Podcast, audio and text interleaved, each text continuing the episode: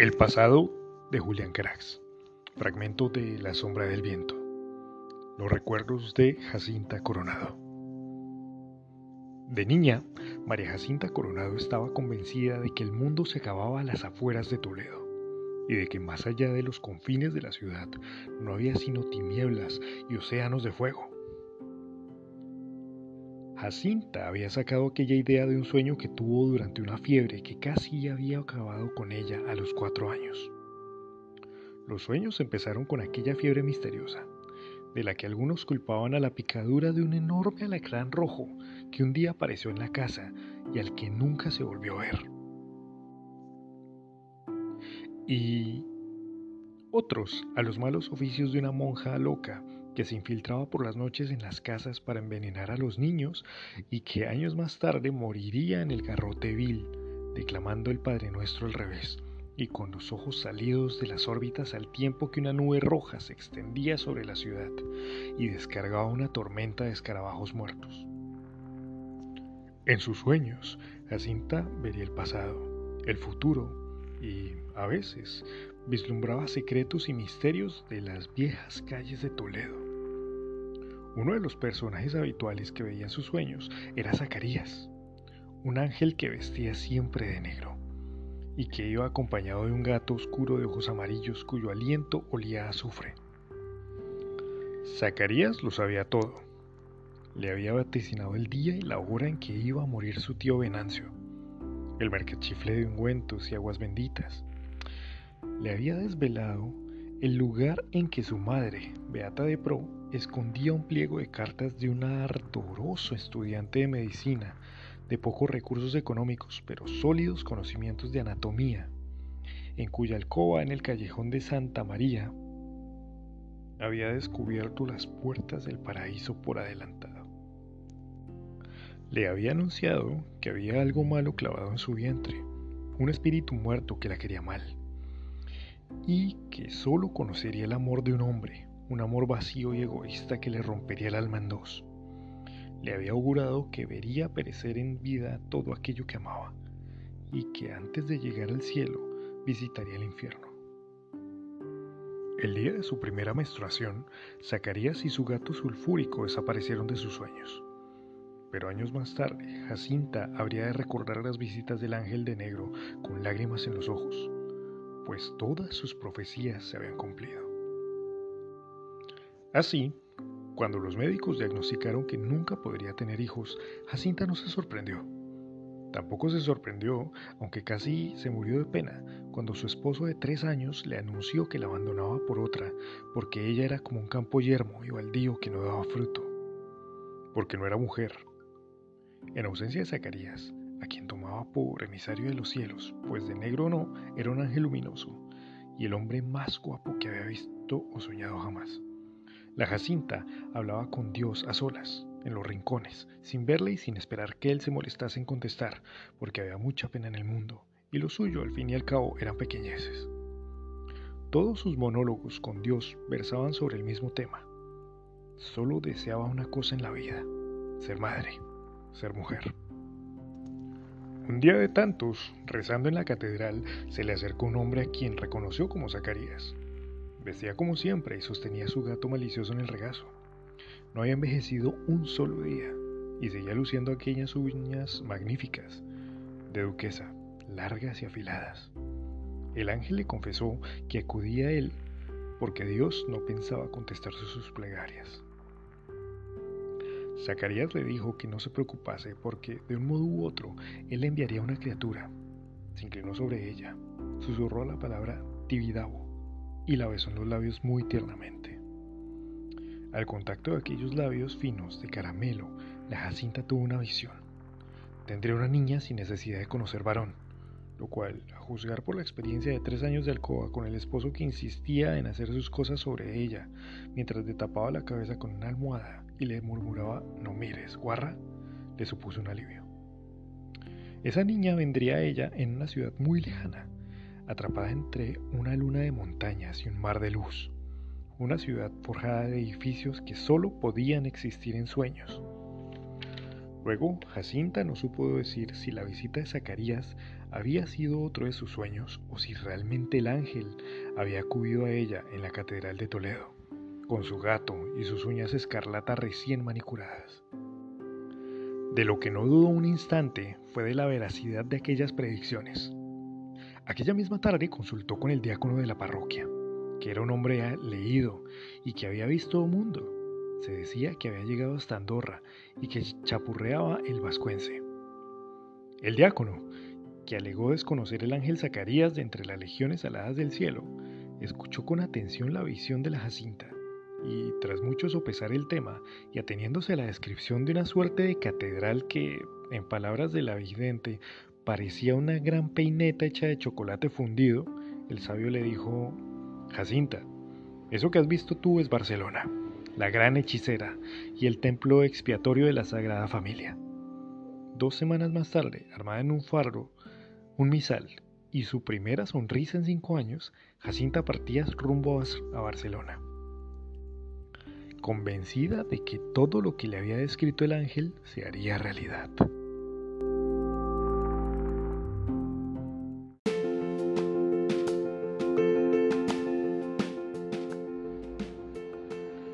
Pasarían meses de arduas vicisitudes antes de que Jacinta encontrase empleo fijo en uno de los almacenes de Aldaya Hijos, junto a los pabellones de la vieja Exposición Universal de la Ciudadela. La Barcelona de sus sueños se había transformado en una ciudad hostil y tenebrosa, de palacios cerrados y fábricas que soplaban aliento de niebla que envenenaba la piel de carbón y azufre Jacinta supo desde el primer día que aquella ciudad era mujer, vanidosa y cruel, y aprendió a temerla y a no mirarla nunca a los ojos. Vivía sola en una pensión del barrio de la Ribera, donde su sueldo apenas le permitía pagarse un cuarto miserable, sin ventanas ni más luz que las velas que robaba en la catedral y que dejaba encendidas toda la noche para asustar a las ratas, que se habían comido las orejas y los dedos del bebé de seis meses de la Ramoneta, una prostituta que alquilaba la pieza contigua y la única amiga que había conseguido hacer en 11 meses en Barcelona. Aquel invierno llovió casi todos los días, lluvia negra, de Eugenia arsénico. Pronto, Jacinta empezó a temer que Zacarías la había engañado, que había venido a aquella ciudad terrible a morir de frío, de miseria Dispuesta a sobrevivir, Jacinta acudía todos los días antes del amanecer al almacén y no salía hasta bien entrada la noche. Allí la encontraría por casualidad don Ricardo Aldaya, atendiendo a la hija de uno de los cafetaces, que había caído enferma de consumisión. Y al ver el celo y la ternura que emanaba la muchacha, decidió que se la llevaba a su casa para que atendiese a su esposa, que estaba encinta del que habría de ser su primogénito. Sus plegarias habían sido escuchadas. Aquella noche Jacinta vio a Zacarías de nuevo en sueños. El ángel ya no vestía de negro, iba desnudo y su piel estaba recubierta de escamas. Ya no le acompañaba a su gato, sino una serpiente blanca enroscada en el torso. Su cabello había crecido hasta la cintura y su sonrisa, la sonrisa de caramelo que había besado en la Catedral de Toledo, aparecía surcada de dientes triangulares y cerrados, como los que había visto en algunos peces de alta mar agitando la cola en la lonja de pescadores. Años más tarde, la muchacha describiría esta visión a un Julián Carax de 18 años, recordando que el día en que Jacinta iba a dejar la pensión de la Ribera para mudarse al palacete Aldaya, supo que su amiga la Ramoneta había sido asesinada a cuchilladas en el portal aquella misma noche y que su bebé había muerto de frío en brazos del cadáver. Al saberse la noticia, los inquilinos de la pensión se enzarzaron en una pelea a gritos, puñadas y arañazos para disputarse las escasas pertenencias de la muerta. Lo único que dejaron fue el que había sido su tesoro más preciado, un libro. Jacinta lo reconoció porque muchas noches la Ramoneta le había pedido si podía leerle una o dos páginas. Ella nunca había aprendido a leer. Cuatro meses más tarde nacía Jorge Aldaya, Jacinta le brindaría todo el cariño que la madre, una dama etérea que siempre le pareció atrapada en su propia imagen en el espejo, nunca supo o quiso darle, Elaya comprendió que no era aquella la criatura que Zacarías le había prometido. En aquellos años, Jacinta se desprendió de su juventud y se convirtió en otra mujer que tan solo conservaba el mismo nombre y el mismo rostro. La otra Jacinta se había quedado en aquella pensión del barrio de la Ribera, tan muerta como la Ramoneta. Ahora vivía a la sombra de los lujos de los Aldaya, lejos de aquella ciudad tenebrosa que tanto había llegado a odiar y en la que no se aventuraba ni en el día que tenía libre para ella una vez al mes. Aprendió a vivir a través de otros, de aquella familia que cabalgaba en una fortuna que apenas podía llegar a comprender. Vivía esperando a aquella criatura que sería una niña, como la ciudad, y a la que entregaría todo el amor con que Dios le había envenenado el alma. A veces Jacinta se preguntaba si aquella paz somnolienta que devoraba sus días, aquella noche de la conciencia, era lo que algunos llamaban felicidad y quería creer que Dios, en su infinito silencio, había a su manera respondido sus plegarias. Penélope Aldaya nació en la primavera de 1903.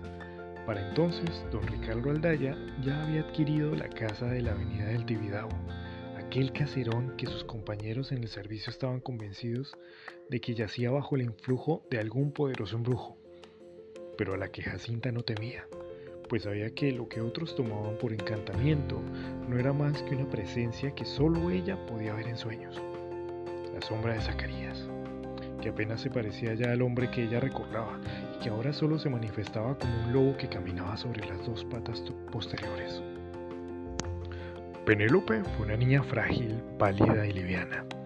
Jacinta la veía crecer como una flor rodeada de invierno. Durante años la veló cada noche preparó personalmente todas y cada una de sus comidas, cosió sus ropas, estuvo a su lado cuando pasó mil y una enfermedades, cuando dijo sus primeras palabras, cuando se hizo mujer. La señora Aldaya era una figura más en el decorado, una pieza que entraba y salía de la escena, siguiendo los dictados del decoro. Antes de acostarse, acudía a despedirse de su hija y le decía que la quería más que nada en el mundo, que ella era lo más importante del universo para ella. Jacinta nunca le dijo a Penélope que la quería. Elaya sabía que quien quiere de verdad quiere en silencio, con hechos y nunca con palabras. En secreto, Jacinta despreciaba a la señora Aldaya, aquella criatura vanidosa y vacía que envejecía por los pasillos del caserón bajo el peso de las joyas con que su esposo, que atracaba en los puertos ajenos desde hacía años, la acallaba. La odiaba porque de entre todas las mujeres Dios la había escogido a ella para dar a luz a Penélope, mientras que su vientre, el vientre de la verdadera madre, permanecía yermo y baldío. Con el tiempo, como si las palabras de su esposo hubieran sido proféticas, Jacinta perdió hasta las formas de mujer. Había perdido peso y su figura recordaba el semblante adusto que da la piel cansada y el hueso. Sus pechos habían menguado hasta convertirse en soplos de piel. Sus caderas parecían las de muchacho y sus carnes, duras y angulosas, resbalaban hasta en la vista de don Ricardo Aldaya, a quien le bastaba intuir un brote de exuberancia para embestir con furia. Como bien sabían todas las doncellas de la casa y las de las casas de sus allegados. Es mejor así, se decía Jacinta. No tenía tiempo para tonterías. Todo su tiempo era para Penélope. Leía para ella, la acompañaba a todas partes, la bañaba, la vestía, la desnudaba, la peinaba, la sacaba a pasear, la acostaba y la despertaba. Pero sobre todo, hablaba con ella. Todos la tomaban por una haya lunática, una solterona sin más vida que su empleo en la casa. Pero nadie sabía la verdad. Jacinta no era solo la madre de Penélope, era su mejor amiga desde que la niña empezó a hablar y articular pensamientos, que fue mucho más pronto de lo que Jacinta recordaba en ninguna otra criatura. Ambas compartían sus secretos, sus sueños y sus vidas. El paso del tiempo solo acrecentó esta unión. Cuando Penélope alcanzó la adolescencia, ambas eran ya compañeras inseparables. Jacinta vio florecer a Penélope en una mujer cuya belleza y luminosidad no solo eran evidentes a sus ojos enamorados, Penélope era luz. Cuando aquel enigmático muchacho llamado Julián llegó a la casa, Jacinta advirtió desde el primer momento que una corriente circulaba entre él y Penélope. Un vínculo les unía, similar al que unía a ella con Penélope, y al mismo tiempo diferente, más intenso, peligroso. Al principio creyó que llegaría a odiar al muchacho, pero pronto comprobó que no odiaba a Julián Carax. Ni podría odiarle nunca. A medida que Penélope iba cayendo en el embrujo de Julián, ella también se dejó arrastrar y con el tiempo solo deseó lo que Penélope deseara. Nadie se había dado cuenta, nadie había prestado atención. Pero como siempre, lo esencial de la cuestión había sido decidido antes de que empezase la historia. Y para entonces ya era tarde.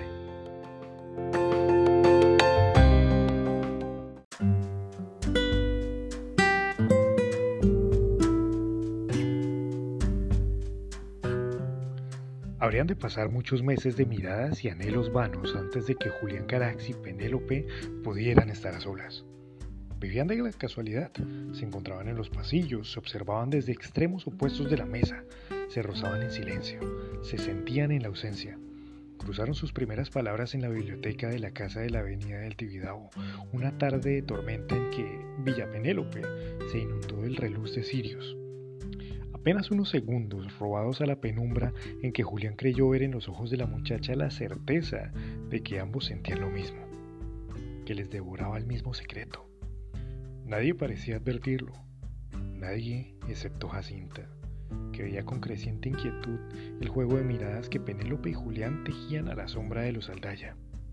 Temía por ellos.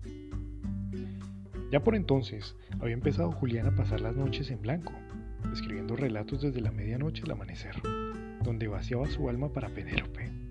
Luego, visitando la casa de la avenida del Tibidabo con cualquier excusa, buscaba el momento de colarse escondidas en la habitación de Jacinta y le entregaba las cuartillas para que ella se las diese a la muchacha.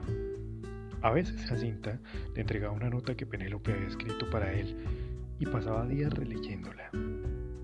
Aquel juego habría de durar meses. Mientras el tiempo le robaba la suerte, Julián hacía cuanto era necesario para estar cerca de Penélope. Jacinta le ayudaba.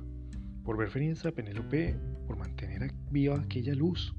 Julián, por su parte, sentía que la inocencia casual del inicio se desvanecía y era necesario empezar a sacrificar terreno.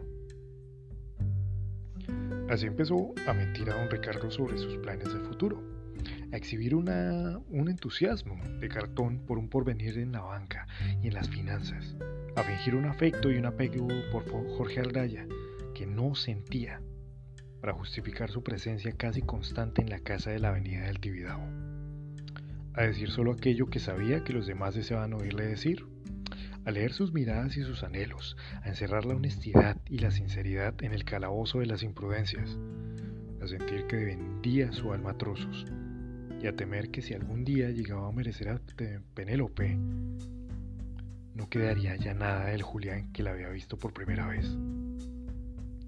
A veces Julián se despertaba al alba, ardiendo de rabia, deseoso de declararle al mundo sus verdaderos sentimientos, de encarar a don Ricardo Aldaya y decirle que no sentía interés alguno por su fortuna, sus barajas de futuro y su compañía, que tan solo deseaba a su hija Penélope y que pensaba llevarla tan lejos como pudiera de aquel mundo vacío y amortajado en el que la había apresado. La luz del día disipaba su coraje. En ocasiones Julián se sinceraba con Jacinta, que pensaba a querer al muchacho más de lo que hubiera deseado. A menudo Jacinta se separaba momentáneamente de Penélope y, con la excusa de ir a recoger a Jorge al colegio de San Gabriel, visitaba a Julián y le entregaba mensajes de Penélope.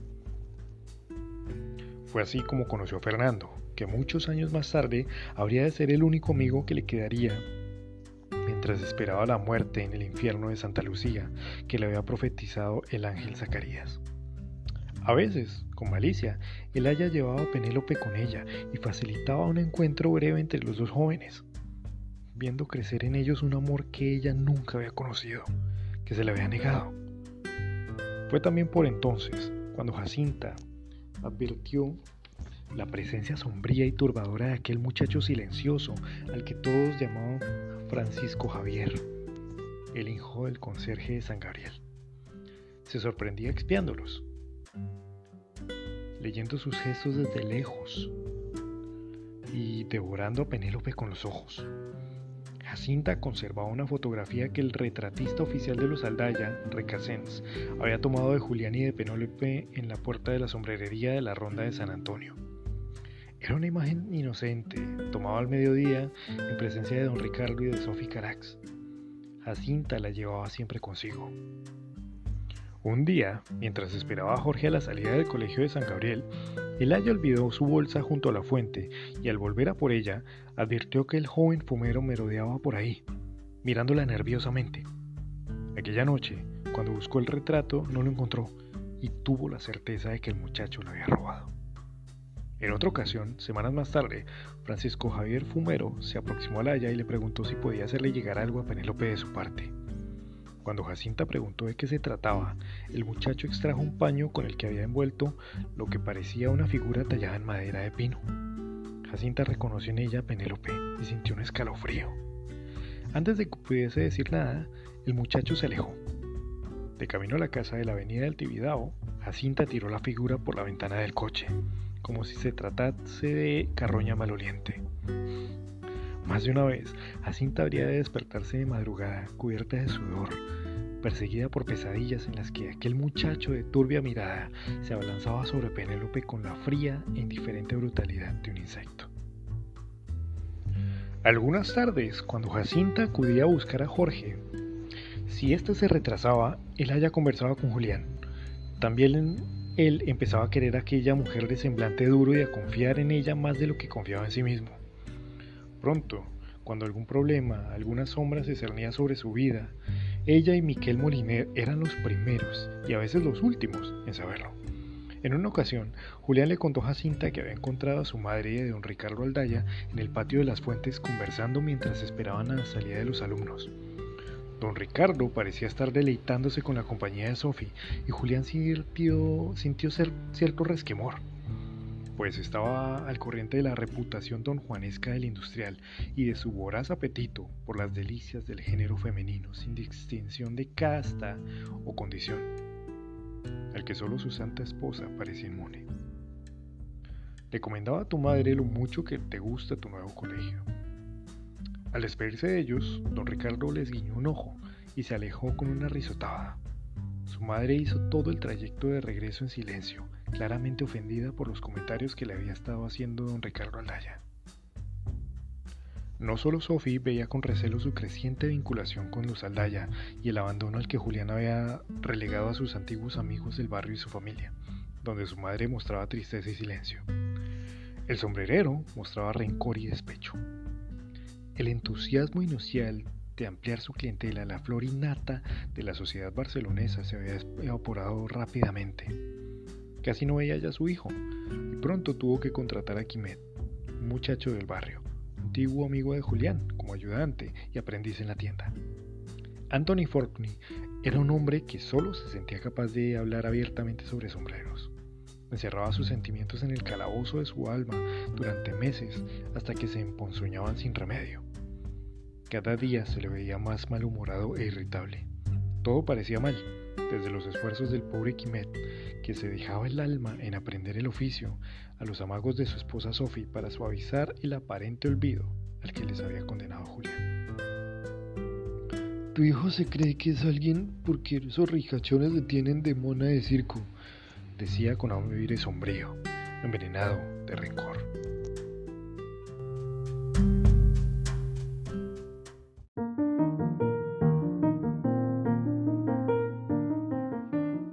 Buen día, cuando se iban a cumplir tres años desde la primera visita de don Ricardo Aldaya a la sombrerería de Fortuny e Hijos. El sombrerero dejó Quimet al frente de la tienda y le dijo que volvería al mediodía. Ni corto ni perezoso se presentó en las oficinas que el consorcio Aldaya tenía en el paseo Gracia y solicitó ver a don Ricardo. ¿Y a quién tengo el honor de anunciar? Preguntó un lacayo de talante altivo. A su sombrerero personal. Don Ricardo le recibió vagamente sorprendido, pero con buena disposición. creyendo que tal vez Fortuny le traía una factura. Los pequeños comerciantes nunca acaban de comprender el protocolo del dinero. Y dígame, ¿qué puedo hacer por usted, amigo Fortunato? Sin más dilación, Anthony Fortuny procedió a explicarle a don Ricardo que andaba muy engañado con respecto a su hijo Julián. Mi hijo, don Ricardo, no es el que usted piensa. Muy al contrario, es un muchacho ignorante, holgazán y sin más talento que las ínfulas que su madre le ha metido en la cabeza. Nunca llegará a nada, créame. Le falta ambición, carácter. Usted no le conoce y él puede ser muy hábil para engatusar a los extraños, para hacerles creer que sabe de todo, pero no sabe nada de nada. Es un mediocre. Pero yo le conozco mejor que nadie y me parecía necesario advertirle. Don Ricardo Aldaya había escuchado este discurso en silencio, sin apenas pestañear. ¿Eso es todo, Fortunato?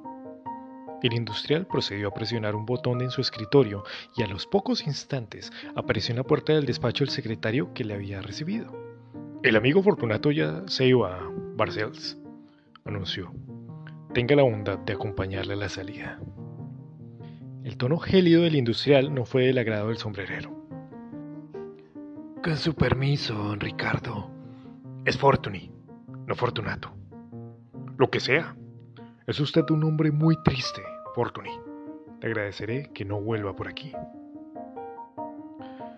Cuando Fortuny se encontró de nuevo en la calle, se sintió más solo que nunca, convencido de que todos estaban contra él.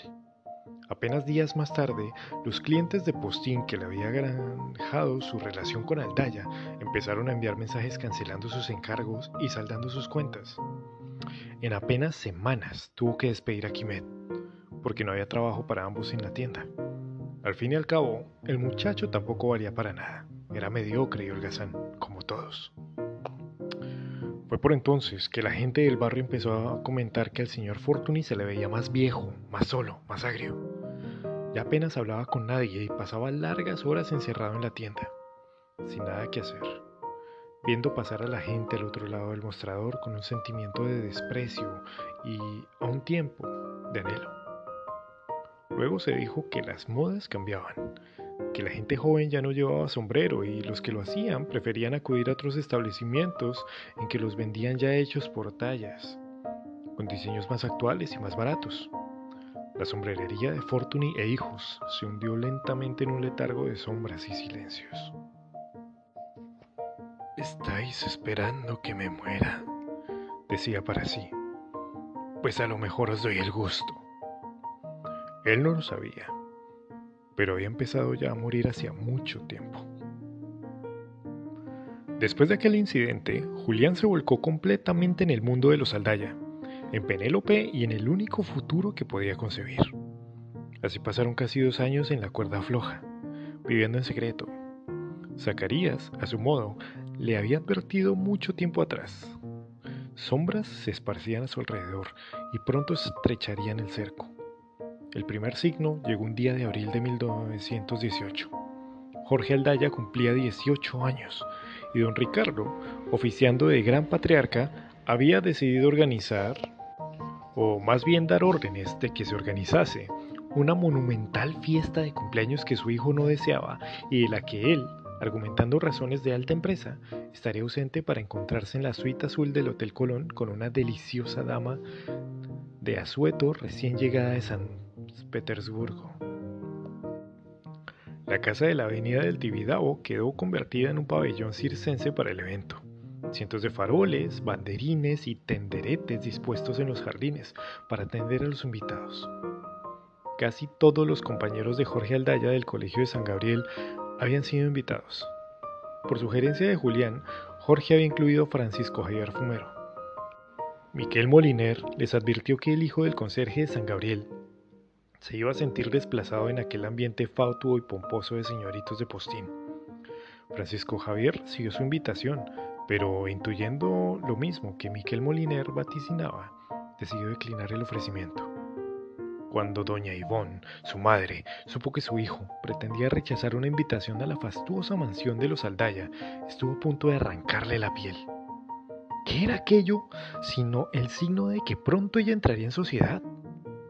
El próximo paso solo podía ser una invitación para tomar el té y las pastas con la señora Aldaya y otras damas de infatigable distinción.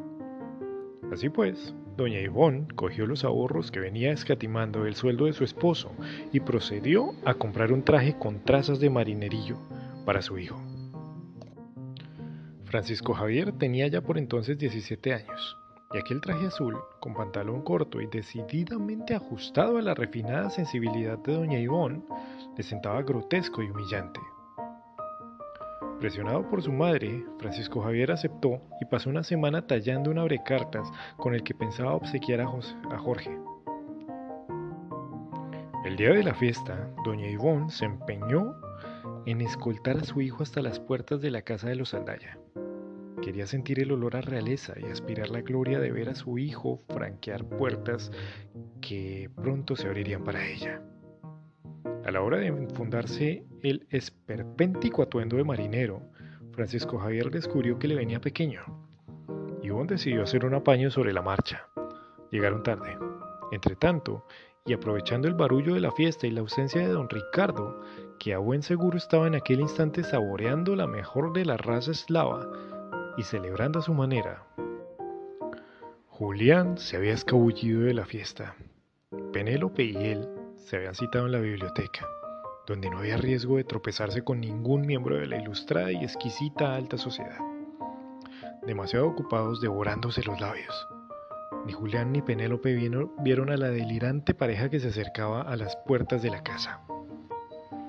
Francisco Javier ataviado de marinero en su primera comunión y púrpura de humillación, caminaba casi a rastras de doña Ivón, que para la ocasión había decidido desempolvar una pamela a conjunto con un vestido de pliegues y guirnaldas que la hacía asemejar a un puesto de dulces, o, en palabras de Miquel Moliner, que la visto de lejos, un bisonte disfrazado de Madame Recamier.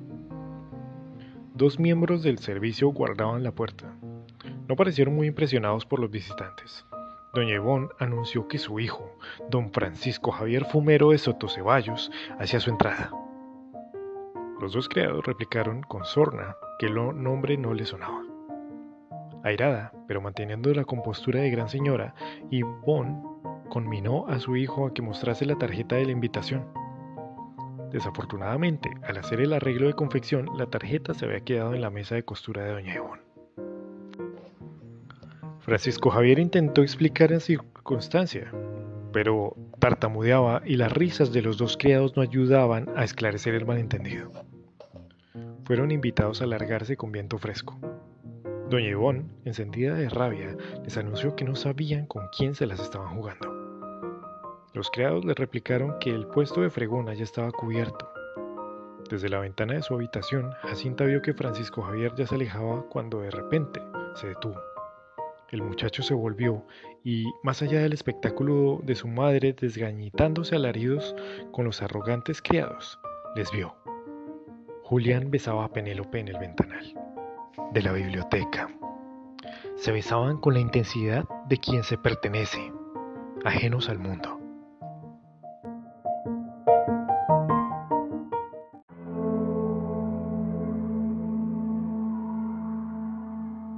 Al día siguiente, durante el recreo del mediodía, Francisco Javier apareció de pronto. La noticia del escándalo del día anterior ya había corrido entre los alumnos y las risas no se hicieron esperar, ni las preguntas acerca de qué había hecho con su traje de marinerito. Las risas se cortaron de golpe cuando los alumnos advirtieron que el muchacho llevaba la escopeta de su padre en la mano. Se hizo el silencio y muchos se alejaron. Solo el círculo de Aldaya, Moliner, Fernando y Julián se volvió y se quedó mirando al muchacho, sin comprender. Sin mediar, Francisco Javier alzó el rifle y apuntó. Los testigos dijeron luego que no había rabia ni ira en su rostro. Francisco Javier mostraba la misma frialdad automática con que desempeñaba las tareas de limpieza del jardín. La primera bala pasó rozando la cabeza de Julián. La segunda hubiera atravesado su garganta si Miquel Molinar no se hubiera abalanzado sobre el hijo del conserje y le hubiese arrancado la escopeta a puñetazos. Julián Carax había contemplado la escena atónito, paralizado. Todos creyeron que los disparos iban dirigidos a Jorge Aldaya, como venganza a la humillación sufrida la tarde anterior. Solo más tarde, cuando la Guardia Civil ya se llevaba al muchacho y la pareja de conserjes era desalojada de su vivienda casi a patadas, Miquel Moliner se acercó a Julián y le dijo sin orgullo que le había salvado la vida. Poco imaginaba Julián que esa vida, o la parte que él quería vivir de ella, se estaba acercando a su fin. Aquel era el último año para Julián y sus compañeros en el colegio de San Gabriel. ¿Quién más y quién menos comentaba ya sus planes, o los planes que sus respectivas familias habían hecho por ellos para el siguiente año. Jorge Aldaya sabía ya que su padre le enviaba a estudiar a Inglaterra, y Miquel Moliner daba por hecho su ingreso a la Universidad de Barcelona. Fernando Ramos había mencionado más de una vez que quizá ingresara en el seminario de la compañía, perspectiva que sus maestros consideraban lo más sabio en su particular situación.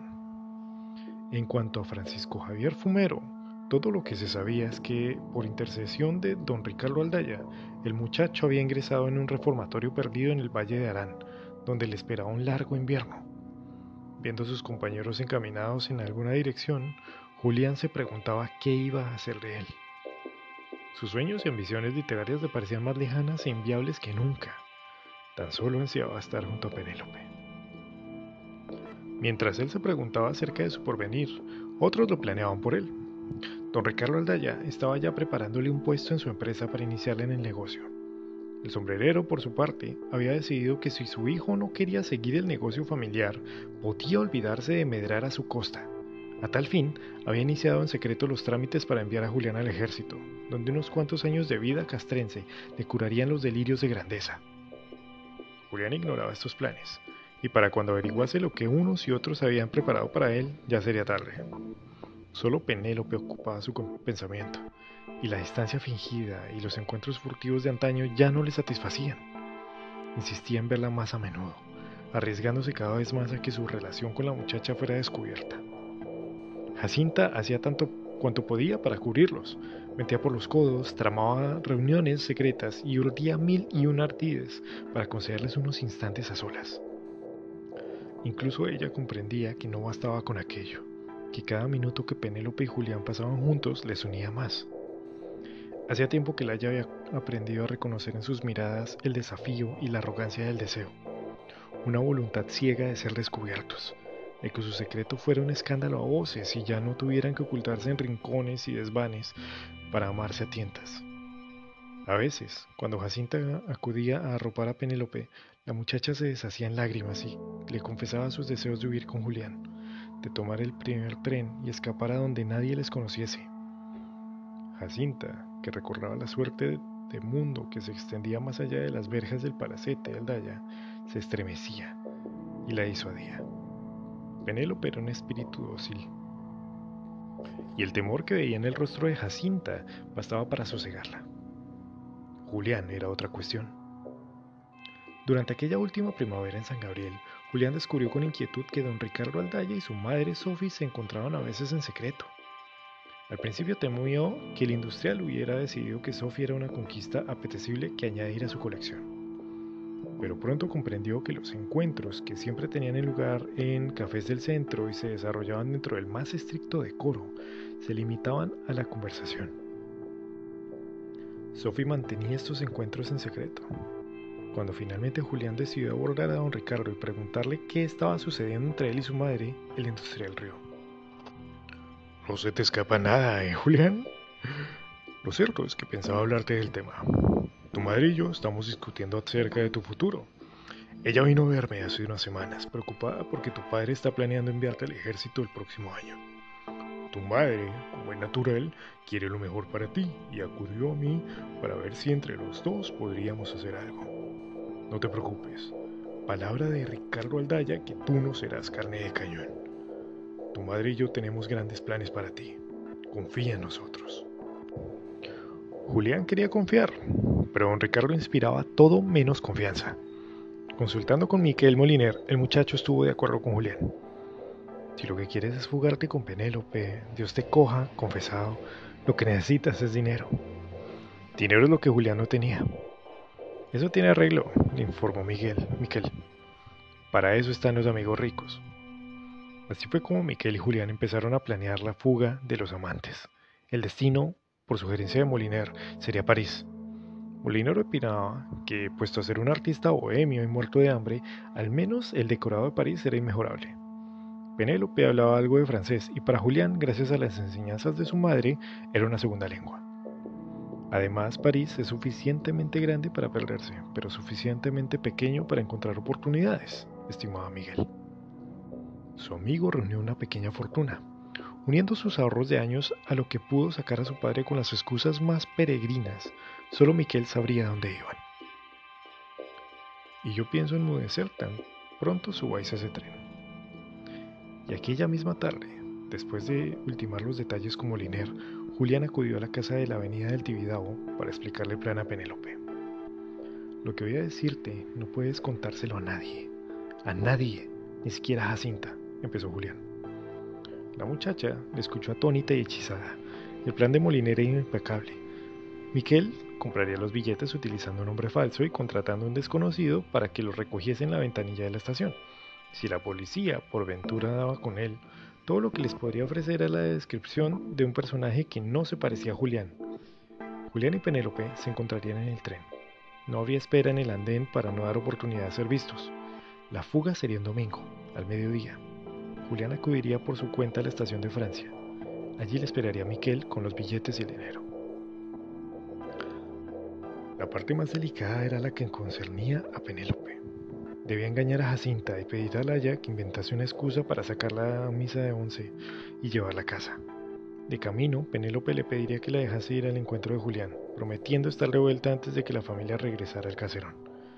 Penélope aprovecharía entonces para acudir a la estación, Ambos sabían que si le decía la verdad, Jacinta no les dejaría marchar.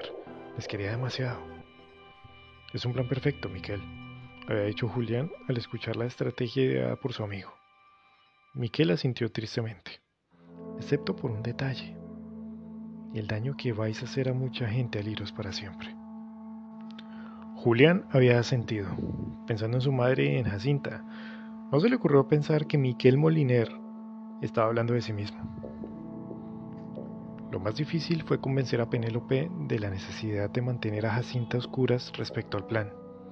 Solo Miquel sabría la verdad. El tren partía a la una de la tarde. Para cuando la ausencia de Penélope fuese advertida, ya habrían cruzado la frontera. Una vez en París, se instalarían en un albergue como marido y mujer, usando nombre falso. Enviarían entonces una carta a Miquel Moliner dirigida a sus familias, confesando su amor diciendo que estaban bien, que les querían, anunciando su matrimonio por la iglesia y pidiendo su perdón y comprensión. Miquel Moliner metería la carta en un segundo sobre para eliminar el batasellos de París, y él se encargaría de enviarlo desde una localidad de cercanías. ¿Cuándo? preguntó Penélope. En seis días, le dijo Julián, este domingo. Miquel estimaba que, para no levantar sospechas, lo mejor era que durante los días que faltaban para la fuga, Julián no visitara a Penélope. Debían quedar de acuerdo y no volver a verse hasta que se encontrasen en aquel tren rumbo a París. Seis días sin verla, sin tocarla, se le hacían infinitos. Sellaron el pacto, un matrimonio secreto, en los labios. Fue entonces cuando Julián condujo a Penélope hasta la alcoba de Jacinta, en el tercer piso de la casa. En aquella planta solo se encontraban las habitaciones de la servidumbre y Julián quiso creer que nadie les encontraría. Se desnudaron a fuego, con rabia y anhelo, arañando la piel y deshaciéndose en silencios, se aprendieron los cuerpos de memoria y enterraron aquellos seis días de separación en sudor y saliva. Julián la penetró con furia, clavándola contra los maderos del suelo. Penélope le recibía con los ojos abiertos, las piernas abrazadas a su torso y los labios entreabiertos de ansia. No había atisbo de fragilidad ni niñez en su mirada, en su cuerpo tibio que pedía más. Luego, con el rostro todavía prendido de su vientre y las manos en el pecho blanco que todavía temblaba, Julián supo que debían despedirse. Apenas tuvo tiempo de incorporarse cuando la puerta de la habitación se abrió lentamente y la silueta de una mujer se perfiló en el umbral. Por un segundo, Julián creyó que se trataba de Jacinta, pero enseguida comprendió que se trataba de la señora Aldaya. que les observaba hechizada en un rapto de fascinación y repugnancia. Cuanto acertó a balbucear fue ¿Dónde está Jacinta? Sin más, se volvió y se alejó en silencio mientras Penélope se encogía en el suelo en una agonía muda y Julián sentía que el mundo se le desmoronaba a su alrededor. Vete ahora, Julián. Vete antes de que venga mi padre. Pero vete. Julián asintió. Pase lo que pase, el domingo te espero en ese tren. Penélope consiguió arrancar media sonrisa. Ahí estaré. Ahora vete, por favor. Aún estaba desnuda cuando la dejó y se deslizó por la escalera de servicio hasta las cocheras y de allí a la noche más fría que recordaba. Los días que siguieron fueron los peores. Julián había pasado la noche en vela, esperando que en cualquier momento viniera a buscarle los sicarios de don Ricardo. No le visitó ni el sueño. Al día siguiente en el colegio de San Gabriel no advirtió cambio alguno en la actitud de Jorge Aldaya. Julián, devorado por la angustia, confesó a Miquel Moliner lo que había sucedido. Miquel, con su habitual flema, negó en silencio. Estás loco, Julián, pero eso no es novedad. Lo extraño es que no haya habido revuelo en la casa de los Aldaya, lo cual, si uno lo piensa, no es tan sorprendente. Si, como dices, os descubrió la señora Aldaya, cabe la posibilidad de que ni ella misma sepa todavía qué hacer. He tenido tres conversaciones con ella en mi vida y de ellas extraje dos conclusiones. 1. La señora Aldaya tiene una edad mental de 12 años. 2. Padece un narcisismo crónico que le imposibilita ver o comprender cualquier cosa que no sea lo que quiere ver o creer, especialmente en referencia a ella misma. Ahórrame el diagnóstico, Miquel. Lo que quiero decir es que probablemente todavía esté pensando en qué decir, cómo, cuándo y a quién decírselo. Primero tiene que pensar en las consecuencias para ella misma. El potencial escándalo, la furia de su esposo. Lo demás, me atrevo a suponer, la trae al pairo. ¿Crees entonces que no dirá nada? Quizá tarde unos dos días, pero no creo que sea capaz de guardar un secreto así a espaldas de su marido. ¿Qué del plan de fuga? ¿Sigue en pie? Más que nunca. Me alegro de oírlo, porque ahora sí que me parece que esto no tiene vuelta atrás. Los días de aquella semana pasaron en lenta agonía. Julián acudía cada día al colegio de San Gabriel con la incertidumbre pisándole los talones. Pasaba las horas fingiendo estar allí, apenas capaz de intercambiar miradas con Miquel Moliner, que empezaba a estar tanto o más preocupado que él. Orgelda ya no decía nada, se mostraba tan cortés como siempre. Jacinta no había vuelto a aparecer para recoger a Jorge. El chofer de don Ricardo acudía todas las tardes. Julián se sentía morir, casi deseando que pasara lo que tuviera que pasar, que aquella espera llegara a su fin. El jueves por la tarde, al finalizar las clases, Julián empezó a pensar que la suerte estaba de su parte. La señora Altaya no había dicho nada, quizá por vergüenza, por estupidez o por cualquiera de las razones que vislumbraba Miquel. Poco importaba. Lo único que contaba es que guardase el secreto hasta el domingo. Aquella noche, por primera vez en varios días, consiguió conciliar el sueño. El viernes por la mañana, al acudir a clase, el padre Romanones le esperaba en la verja.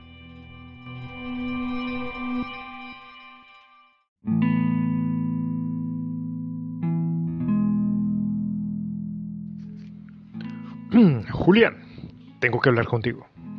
Usted dirá, padre, siempre he sabido que llegaría este día y tengo que confesarte que me alegra ser yo quien te dé la noticia.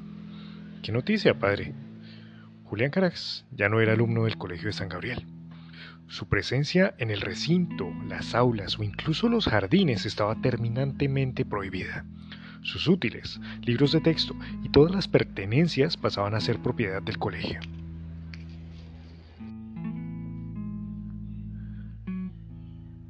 El término técnico es expulsión fulminante, resumió el padre Romanones. ¿Puedo preguntar la causa?